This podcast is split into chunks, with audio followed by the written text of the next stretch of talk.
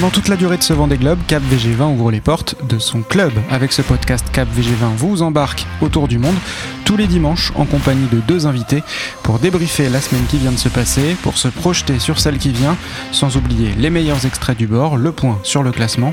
Et dans cet épisode du Club VG20, vous entendrez ça.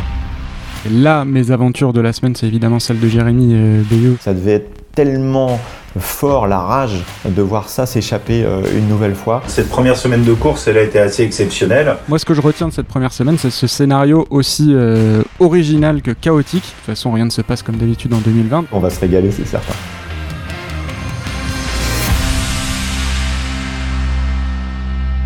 Bonjour à tous, bienvenue dans ce premier épisode du Club VG20, le podcast qui débriefera chaque semaine jusqu'à janvier, février, toute l'actu du Vendée Globe. On se retrouvera désormais le dimanche et je ne serai pas seul mais avec deux invités. Pour euh, couper le ruban de ce podcast, j'ai choisi d'inviter Antoine Mermot, le président de la classe IMOCA. Bonjour Antoine. Bonjour. Et bienvenue au club. Tu as ta réponse du coup Antoine, euh, il y a une semaine tu me demandais ce qu'allait devenir Cap VG20. Euh, voilà, c'est devenu Club VG20. Ah, félicitations. Merci Antoine. Le fait marquant que tu retiens toi de cette semaine et dont on parlera tout à l'heure, c'est quoi? Alors moi j'ai été impressionné par euh, la performance des bateaux qui sont non foilers. Euh, et en particulier Jean Le Cam et euh, Benjamin Dutreux. Et on aura l'occasion de développer cette thématique-là tout à l'heure. Également avec nous Pierre-Yves Leroux, le monsieur voile de RMC et de BFM TV. Salut Pierre-Yves. Bonjour Alexis, bonjour Antoine. Et bienvenue au club toi aussi. Pierre-Yves, ton fait marquant de la semaine? Bah, C'est les mésaventures de, de Jérémy Bayou. un garçon qu'on présente au départ comme un, un, favori et puis qui est obligé de faire marche arrière au bout de quelques jours seulement. Oui, c'est évidemment le fait marquant de cette semaine. C'est ce que tu as choisi d'évoquer, Pierre-Yves, parce que euh, dans ce podcast, ce sont aussi les invités qui font le menu avec moi. Avant tout ça, pour commencer, je voulais aussi vous demander comment vous, vous avez passé la semaine. Est-ce que, où est-ce que vous êtes? Comment vous suivez la course, le début de Vendée Globe euh, au quotidien? Antoine, peut-être pour commencer alors moi j'étais au Sable d'Olonne jusqu'à lundi matin et je suis rentré euh, chez moi lundi à Paris et donc je suis de, de, bah, de mon appartement parisien. Toujours un œil sur l'onglet carto de ton navigateur voilà, exactement. Et puis le téléphone sonne beaucoup. Donc c'était une semaine intense. Et puis arrive toi de ton côté bah, ça a été un départ de Sable euh, des Sables d'Olonne un peu particulier. D'habitude, j'y passe une semaine. J'y ai passé seulement euh, deux jours, le samedi, euh, le dimanche. Donc, j'étais pas vraiment fatigué. Ça a été un magnifique départ. Malgré tout, en mer, on a pu faire deux heures d'antenne sur BFM, qu'on s'est régalé avec Armel Lecléage comme consultant. Et puis, je suis rentré dès dimanche soir pour suivre déjà les, premières actus. Et, cette semaine, effectivement, il y a les deux onglets Vendée Globe Carto et Vendée Globe Virtual Regatta parce que je me suis lancé dans ah. cette aventure pour la première fois. Donc euh, voilà, ça me permet de suivre aussi un peu la météo et de progresser un peu dans les routages. Oui, c'est très intéressant d'ailleurs de faire les parallèles entre sa propre course virtuelle et ce qui se passe euh, en mer pour, pour la véritable flotte. T'en es où du coup, Pierre-Yves? Euh, J'étais un peu en retard parce que j'ai pris l'option plutôt Est avec Jean Le Cam, mais je vais beaucoup moins vite que Jean Le Cam. Est-ce qu'Antoine, tu joues de ton côté? Non, non, non. Je suis pas un grand joueur. Et puis après, le, pour être tout à fait honnête, ça m'occupe déjà tellement de temps la régate normale euh, que je crois que chez moi, si je rajoute une régate virtuelle, j'ai peur que qu'à la maison, ce soit la goutte d'eau qui fasse déborder le vase. Bon, très bien. On va pour, pour être complètement transparent, on enregistre ce podcast samedi en début d'après-midi, je le précise parce que tout avance très vite évidemment dans cette actu des globes. Donc tout ce qu'on va dire sera évidemment lié à cette euh, temporalité-là. On peut faire un petit point d'ailleurs sur le classement à l'heure où on se parle, donc au pointage de samedi midi. C'est donc euh, l'épatant Jean Le Cam dont parlait Antoine qui est en tête.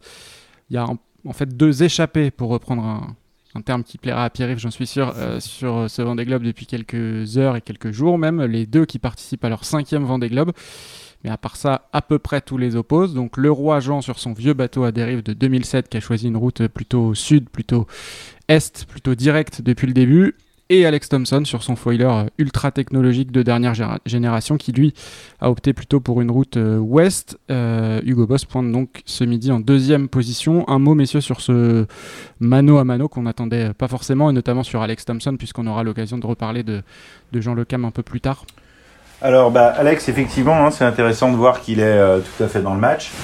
on l'avait vu sur la Transat Jacques très brièvement parce que finalement au bout de quelques heures de course il avait été obligé d'abandonner sur une collision.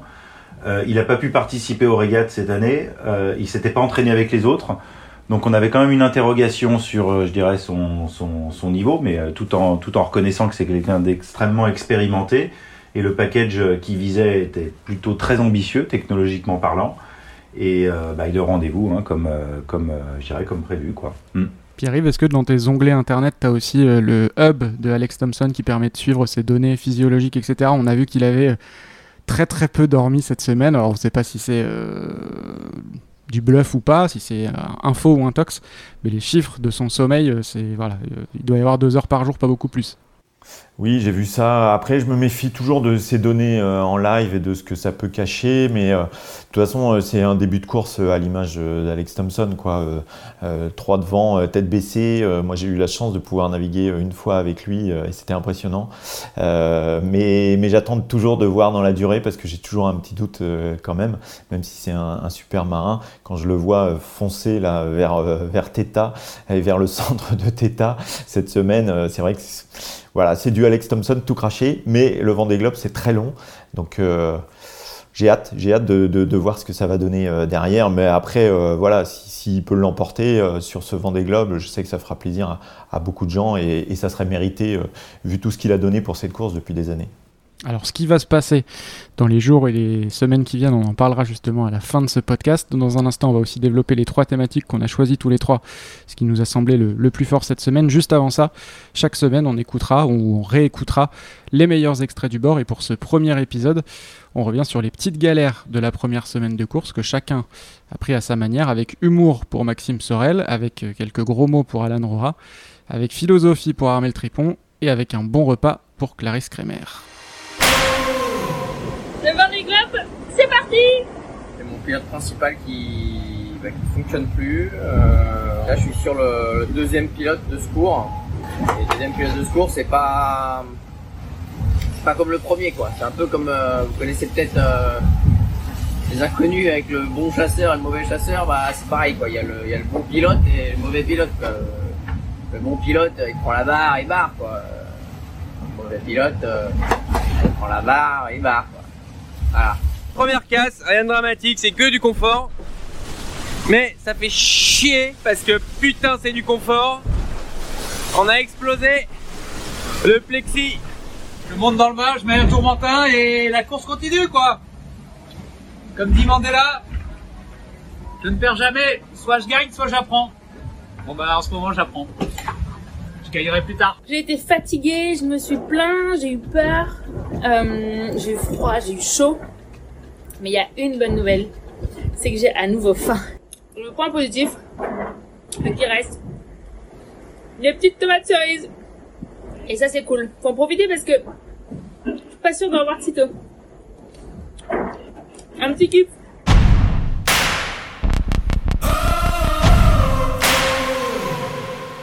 Alors bah justement, on va peut-être commencer par ça pour rebondir sur ces petites galères qu'ont connues les skippers qu'on vient d'entendre, globalement quasiment tous les skippers de la flotte d'ailleurs.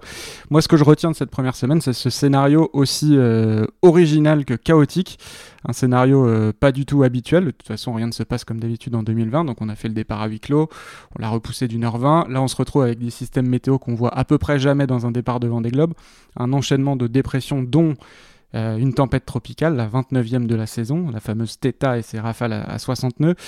Euh, mais aussi euh, toute la semaine plein de choix à faire, des options à prendre, un classement qui n'était pas toujours simple à lire en fonction des routes de chacun, un classement qui bougeait tout le temps aussi. cette météo, ça nous a aussi donné une trajectoire très très inhabituelle, c'est-à-dire que d'habitude on fait plutôt du longe-côte, on longe l'Espagne, on longe le Portugal, on va chercher les Canaries, là c'est parti très vite dans l'ouest, donc on est plutôt allé chercher les Açores. D'ailleurs j'ai posté sur Twitter hier, c'était vendredi, la superposition des deux flotte après 5 jours de course en 2016 et en 2020 pour constater cette différence de trajectoire. Vous pouvez retrouver ça donc sur le compte CapVG20, ça a été posté vendredi à 18h50.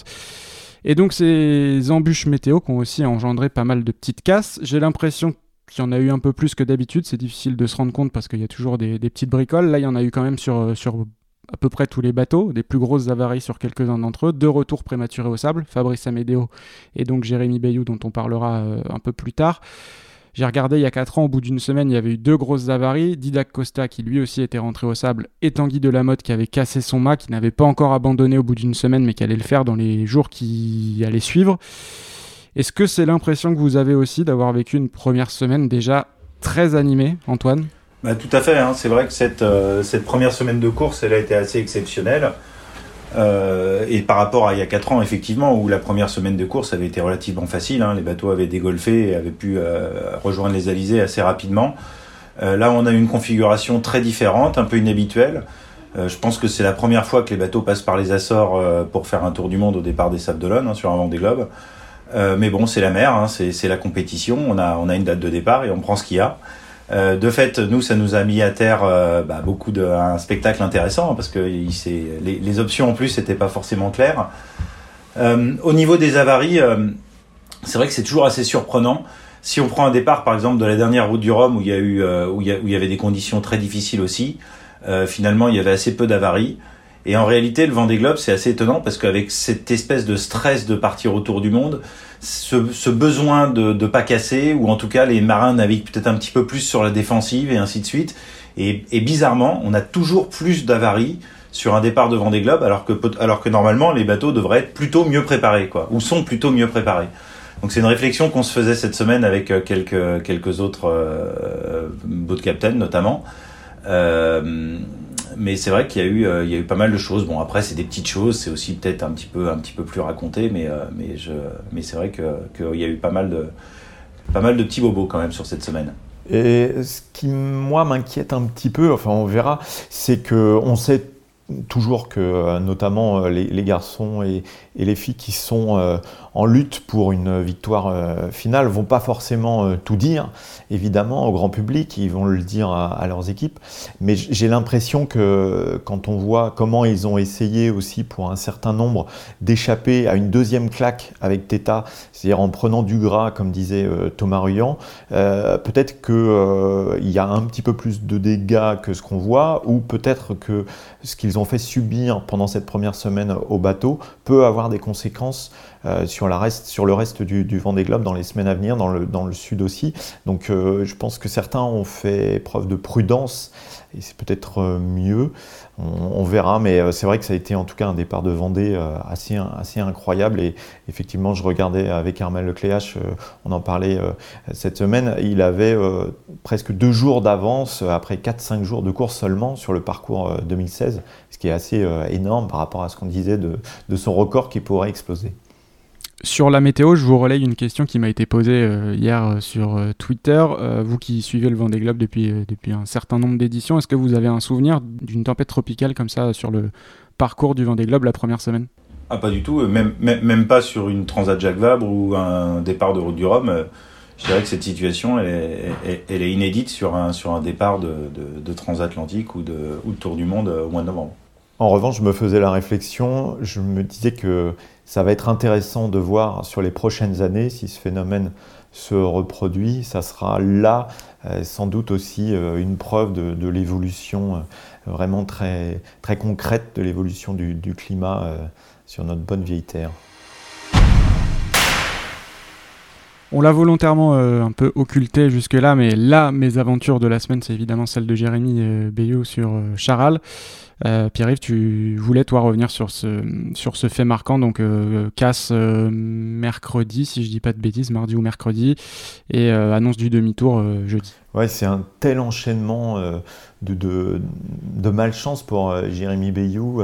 déjà là, sur, sur cet incident qui part voilà, de quelque chose qui peut être réparé au départ, une poulie, euh, il est prêt à, réparer ça dans son bateau, et puis là, il y a un choc avec un ovni, c'est vraiment les, conséquences euh, enchaînent, et puis quand on regarde la carrière de Jérémy Bayou sur ce Vendée Globe là, sur ce Globe, sur cette course, on se dit que vraiment ça, lui échappe depuis 2008 euh, à toutes ces éditions. là, j'avais vraiment le sentiment que il était, était prêt, il était vraiment formaté pour la victoire, ça serait dur que, quelqu'un vienne le chercher.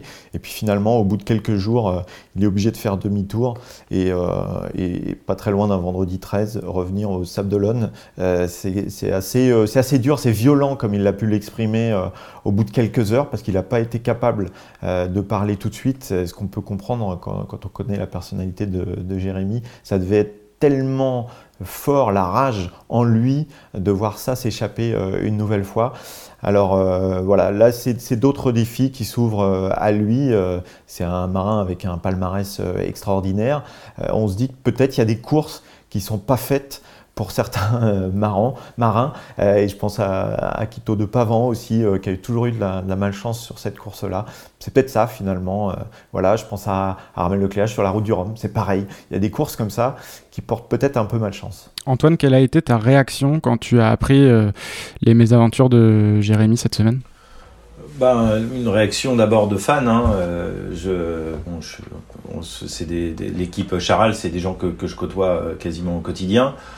Euh, c'est dur, euh, c'est l'abattement et, une, immense déception euh, forcément pour, Jérémy et, pour toute son équipe, son partenaire et, tous les gens qui ont porté ce projet. Et puis effectivement après, bah, c'est vrai que c'est très dur hein, parce que euh, il avait fait le choix de, partir, enfin il avait eu la, chance de pouvoir partir tôt, il avait fait le choix de mettre dans les premiers un bateau à l'eau, il avait fait le choix d'être sur des bateaux volants dès le début. Et je dirais que euh, tout s'est avéré être des bons choix tout au long de, tout au long de la campagne. Euh, sportivement, euh, bon, il y, y, avait eu cette histoire de la Jacques Vabre où ça s'était mal passé dans le poteau noir, mais en réalité le, bilan était extrêmement positif. le bateau était leader en 2019, il a gagné toutes les courses en 2020. donc concrètement, ils arrivent au départ du Vendée Globe avec un super skipper, un sponsor, je dirais, très proche de son skipper, un package technique qui était vraiment à la hauteur, des résultats sportifs, donc euh, bah, tout ce qu'il faut. Et en fait, euh, malheureusement, ça, ça, ça s'est pas passé comme prévu. Donc c'est vrai que cette course, elle est vraiment cruelle. Et puis la casse, elle est, elle est particulière parce que c'est une pièce composite euh, qui est sur, depuis trois ans sur le bateau, donc qui a été sollicitée pendant trois ans. Donc souvent, quand, quand, quand, ça casse parce que c'est mal construit ou mal échantillonné, en réalité, ça casse très vite. Euh, bah là non, ça aura cassé au bout de, trois ans. Donc après, on va attendre peut-être d'avoir un petit peu plus de détails. Hein. Ma, réflexion sur la casse de cette boîte n'est qu'avec ce qu'on a pu entendre ces, ces derniers jours, hein, des, commentaires de Jérémy notamment. Mais c'est vrai que c'est très cruel que, ça arrive sur une pièce comme ça, euh, où finalement, euh, bah, on peut pas y faire grand chose, quoi. C'est pas, très facile de, d'anticiper en tout cas ce qui lui est arrivé. Et puis c'est dommage pour la course parce que euh, bien, lui, il sort évidemment euh, de, la, possibilité d'aller chercher euh, quelque chose, une victoire éventuellement. Mais il y a aussi Armel Tripon qui s'est mis dans le dur cette semaine. Donc c'est deux foilers quand même dont on attendait beaucoup qui sont plus euh, aujourd'hui dans la course. Ça va peut-être revenir pour Armel Tripon, mais il s'est mis quand même un, gros handicap. Donc c'est dommage, je trouve, pour, le suspense aussi de, cette course. Armel Tripon, donc incident de hook euh, en début de semaine, je crois que c'était lundi. Il a d'abord fait euh, amorcer un demi-tour vers les sables pour réparer. Finalement, au bout de quelques heures, il s'est rendu compte qu'il allait plutôt rester en mer et réparer lui-même au bout de quelques jours. Mais malheureusement, il a perdu beaucoup de temps dans cette opération. Et quant à Jérémy Billot, on précise qu'au moment où on enregistre euh, il vient d'arriver euh, au Sable d'Olonne et qu'il se donne 24 heures pour euh, étudier toutes les possibilités. Si le bateau est réparable, il repartira. Donc c'est ce qui va nous occuper évidemment dans les heures et les jours qui viennent. On a parlé beaucoup de galères jusque-là. À côté de ça, il y a quand même une course. Il y a des gens qui s'illustrent dans cette course. Toi, c'est ce que tu retiens, Antoine, la belle, la très belle première semaine de Jean Lecam et de Benjamin Dutreux. Bah oui, tout à fait, parce que c'est vrai que nous, dans la classe IMOCA, on parle beaucoup des foilers, des foilers dernière génération, et, euh, bon, c'était euh, 8 bateaux qui ont été construits pour ce Vendée Globe, mais il y a bien 33 skippers au départ, avec 33 bateaux et 33 histoires différentes. Et ce qui est intéressant, c'est que ce qui s'est passé cette semaine, c'est que les, conditions météo n'étaient pas propices euh, à la vitesse, n'étaient pas propices à avantager d'une certaine mesure tel ou tel bateau, en tout cas pas, pas vraiment propices à avantager les foilers dernière génération par rapport aux bateaux à dérive. Donc finalement, on a eu une régate à la régulière où le bateau n'a pas forcément fait la différence. Et là, on a pu voir que des marins expérimentés comme, euh, comme Jean Le Cam, euh, et ben, il est toujours dans le coup, il est même largement dans le coup, hein, puisque, euh, puisqu'au moment où on, enregistre cette, cette émission, il est en tête. Et on a aussi pu voir que Benjamin Dutreux, qui est un des plus jeunes de la, de, participants au Vendée Globe, qui est peut-être aussi pas forcément, euh, en, navigation vraiment océanique, qui est, un des moins expérimentés. Et on voit que, qu'il qu qu tient la dragée haute, qu'il a des trajectoires qui sont très intéressantes, qui vit très bien en mer et que c'est très certainement eh ben, si d'un côté on a Jean Le Cam qui est le doyen, on a aussi on a aussi un jeune qui, qui, est prêt à impressionner. Et au-delà de ces deux-là, euh, en réalité, on a eu une régate avec aussi Apicil, VNB, euh, qui était pas très très loin. Hein. Euh, et, donc c'est vrai que vrai que si on rajoute à ça les deux trois premiers jours de Clarisse Kramer, qui était à mon sens excellent, elle avait un petit peu plus de mal à, attaquer la, tempête tropicale. Mais, mais en tout cas sur le passage de front et ses positionnements et ses trajectoires, les, les 48 premières heures, elle était vraiment bien dans le match. Euh, bah, c'est vrai qu'on a quand même, euh, on a la, le, je dirais le si, si, si, si, enfin, la bagarre pour savoir qui va gagner euh, la course en, en, en dérive droite va être hyper serrée et hyper intéressante à suivre dans les semaines qui viennent. Et on, on, mettait dans cette course euh, indiscutablement Jean Le Cam, Damien Seguin, Maxime Sorel, Clarisse Kramer. J'avoue que j'ai été euh, personnellement très agréablement surpris par euh, la première semaine de Benjamin Dutreux et, et notamment par ses choix jusqu'à jusqu'à cette tempête Theta qu'il n'a pas hésité à aller lui affronter quasiment au plus dur. Enfin, il a suivi grosso modo la trajectoire de, de Jean Le Cam. Pierre-Yves, quel regard tu portes sur cette première semaine de Jean Le Cam, très impressionnant, et de Benjamin Dutreux également. Moi, je trouve ça formidable parce que bah, il y a le marin, mais là, on n'avait pas de doute euh, évidemment sur ses capacités, euh, ses qualités. C'est un passeur de mémoire aussi, euh, Jean Le Cam, je trouve, pour, pour toute cette flotte, pour les gens qui suivent le, le Vendée Globe, parce qu'il a tout connu quasiment, et aujourd'hui, c'est le doyen. donc ça, c'est un point très positif. Et puis, il y a l'aspect âge. Parce que nous, on n'arrête pas de dire euh, dans les médias qu'aujourd'hui, pour gagner un Vendée Globe, euh, il faut avoir 30, 35 euh, ans, être super sportif, faire une prépa physique, etc. Et au bout de, de, 8 jours, il démontre en tout cas qu'on peut être à, la bagarre. Et moi, je dis attention, attention, parce que on ne sait jamais ce qui peut se passer et euh, on sait qu'il voilà, il va rien lâcher de toute façon. Donc euh, aller chercher une très belle place euh, s'il a la chance de ne pas avoir de soucis, c'est certain. maintenant, pourquoi pas mieux hein On ne sait pas on sait pas ce qui peut se passer sur ce Vendée Globe. Donc je pense qu'il va encore être en tout cas au centre de toute l'attention médiatique et comme il a l'art de de communiquer, on va se régaler, c'est certain. Ah, justement, je voulais vous faire écouter un petit extrait. Tu disais qu'il faisait référence euh, à ce que disaient les médias depuis euh, plusieurs semaines, qui parlaient essentiellement évidemment des bateaux neufs, des bateaux de ultra technologiques, les Hugo Boss, les Charal et compagnie. Il n'a pas manqué de nous rappeler que les anciens pouvaient être là également. Je en même temps que dans le groupe euh, de tiercé, quoi. Donc c'est pas normal. Hein. Mais on savait qu'il y avait quelque chose de pas normal, mais on sait pas quoi. Mais comme quoi, tu vois, on prévoit toujours plein de choses et on se gargarise, on fait des articles dans les journaux, on fait tati terre, blablabla. Bla, bla. Bon, après, maintenant, ils vont, après, derrière, je vais les, je vais les voir s'enfiler, hein, mais bon. Tant qu'à faire, papy fait de la résistance, quoi. Antoine, c'est ça aussi qu'on aime chez Jean Le Cam. Oui, tout à fait. c'est un personnage c'est un personnage, mais, euh, au-delà, de, au-delà, je dirais, de sa, capacité à communiquer, hein, c'est, un, excellent skipper qui est passé par toutes les catégories, qui a plus de 40 ans de métier, des tours du monde euh, à ne plus savoir, euh, comment les compter, un technicien hors pair. Sur un bateau qu'il connaît par cœur, il attaque le troisième tour du monde avec ce bateau, un bateau qui était en plus le bateau vainqueur en 2008, hein, qui a été en plus très bien revu depuis. Donc euh, bah, c'est un package euh, skipper euh, bateau qui, qui, tient plus que la route. Oui, parce que quand on cite les favoris, on a tendance à ne mettre que des bateaux de génération Vendée Globe 2020, éventuellement quelques bateaux du Vendée Globe 2016 qui ont été bien fiabilisés, voire quelques plus anciens sur lesquels on a greffé des foils, mais de là à mettre des bateaux de génération 2008, voilà, c'est quelque chose assez inattendu.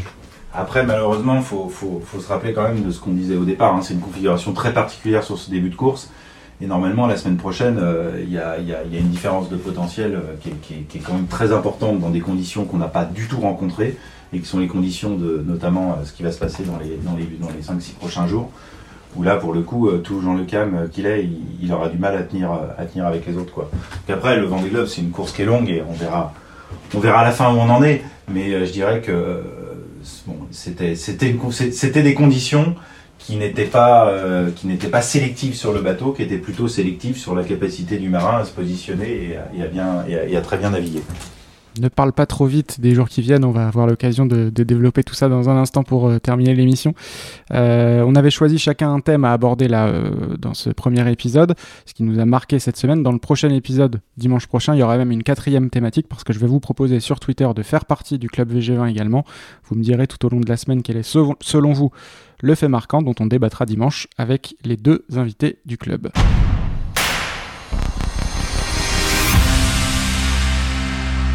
Avant de se quitter, messieurs, petit jeu de prospective. On a débriefé tout ce qui s'était passé cette semaine. Maintenant, je vais vous demander ce qui va se passer dans la semaine qui vient. Et attention, ce ne sont pas des paroles en l'air. On réécoutera tout ça la semaine prochaine avec les invités de l'épisode 2. Alors, Pierre-Yves, pour commencer, qu'est-ce que tu vois pour les jours qui viennent? Là, c'est les alizés qui attendent, euh, en tout cas, la, tête de la flotte euh, rapidement. Donc, on va être sur du, classique. Je pense que euh, on aura un, classement, comme le disait Antoine, qui va maintenant s'accélérer pour les, pour les foilers. On devrait retrouver euh, les garçons favoris avec Alex Thompson, avec Charlie Dalin, voilà, qui, Thomas Ruyant, logiquement, et qui devrait être en tête dans, dans 8 jours. et puis un, Jean Le Cam qui sera pas forcément si loin que ça, qui sera toujours dans le, dans le top 5 et puis euh, Samantha Davis, pourquoi pas pour compléter ce top 5. On verra si j'ai bon euh, dans 8 jours. Et pour se mouiller un petit peu plus, euh, lequel de ces 5 à la première place? Ouais, Je pense qu'Alex Thompson sera toujours. il risque de mettre même un, petit écart peut-être à, à certains parce qu'il va continuer à appuyer sur la pédale d'accélérateur, ce qui est sa spécialité, au maximum pour essayer de creuser et puis aussi pour marquer les esprits et éventuellement décourager un petit peu le reste de la flotte. Antoine, de ton côté, comment tu vois cette semaine? Bah, En tout cas, c'est Alex Thompson avec Hugo Boss qui aborde, euh, qui aborde cette nouvelle semaine euh, euh, en, très bonne position. Hein. Il a une centaine de milles d'avance sur, sur ses deux concurrents foilers qui sont derrière. Donc normalement, Alex, il va, il va en plus démarrer le premier, donc il, va, il va continuer d'accroître un petit peu son avance. Donc de façon assez logique, il va être le, au moins jusque pour euh, pour deux trois semaines, hors avarie, hein, il, risque d'être euh, le, grand gagnant de cette de cette manche atlantique. Hein. Euh, ce qui va être intéressant, c'est de regarder les vitesses moyennes euh, du Gobos, de, de et de et d'Apilia, parce que ça, ça va nous donner des indications très sérieuses sur bah, sur le potentiel des bateaux et, sur et sur la suite des choses. Euh, et derrière, euh, bah, donc je pense que c'est ces trois qui risquent d'être les, les, bah, les, les, animateurs. Euh, PRB devrait pas être très loin. Euh, Kevin, il est vraiment dans le match depuis le début. Euh, sur la Jacques Vabre, il est quand même deuxième. Euh, il, avait, il, avait bien tenu la marée jusqu'à l'équateur et, et, après c'est sur les reaching un petit peu le long du Brésil où il avait eu plus de mal. Il avait failli se faire rattraper par Charal, mais en tout cas jusqu'à l'équateur, je pense qu'il devrait être bien dans le match tant, que les vents seront un petit peu plus abattus. Euh, et moi, je suis assez intéressé aussi par voir Corum, hein, parce qu'on n'en a pas parlé. Mais Corum, il a fait une course excellente. C'est le dernier bateau mis à l'eau. Il a aussi pas vraiment régaté avec les autres. Il s'est préparé dans son coin. Et finalement, euh, il a été un des grands animateurs aussi de la première semaine, même s'il a fait une option un petit peu, il a un peu changé d'idée euh, entre passer le front ou faire du sud. Mais il est vraiment bord à bord avec Sam Davis et le bateau, il a toujours des moyennes vraiment intéressantes. Donc ça va être vraiment intéressant de voir aussi comment il se comporte par rapport aux autres. Eh bien, on va suivre tout ça cette semaine et on checkera ça le week-end prochain. Merci à tous les deux, merci Antoine, merci Pierre-Yves d'avoir accepté d'inaugurer ce nouveau podcast. Le club VG20 reste ouvert jusqu'à la fin de la course, toutes les semaines, avec deux invités pour débriefer ce Vendée Globe. Je vous l'ai dit, vous pouvez vous aussi participer au podcast en proposant vos thématiques. Pour ça, rendez-vous sur Twitter. Le compte, c'est toujours Cap VG20 et vous pouvez y suivre toute la course tout au long de la journée. Ce podcast, Club VG20, vous le retrouvez sur la plupart des plateformes d'écoute, Apple, Spotify, Deezer et bien d'autres encore. Je compte sur vos 5 étoiles, sur vos likes, sur vos partages, sur vos commentaaires pour propulser le podcast. Moi, je me permets un petit commentaire aussi. Je mets largement 5 étoiles à l'habillage, à l'identité sonore de ce podcast qui a été réalisé par Mathieu Viguier du studio QUD, Q-U-D-E. Énorme merci à Mathieu et merci à vous aussi, bien sûr, d'avoir écouté ce premier épisode. Et je vous dis à dimanche prochain. Chacun sa route, chacun son chemin. Vous souhaite une très belle journée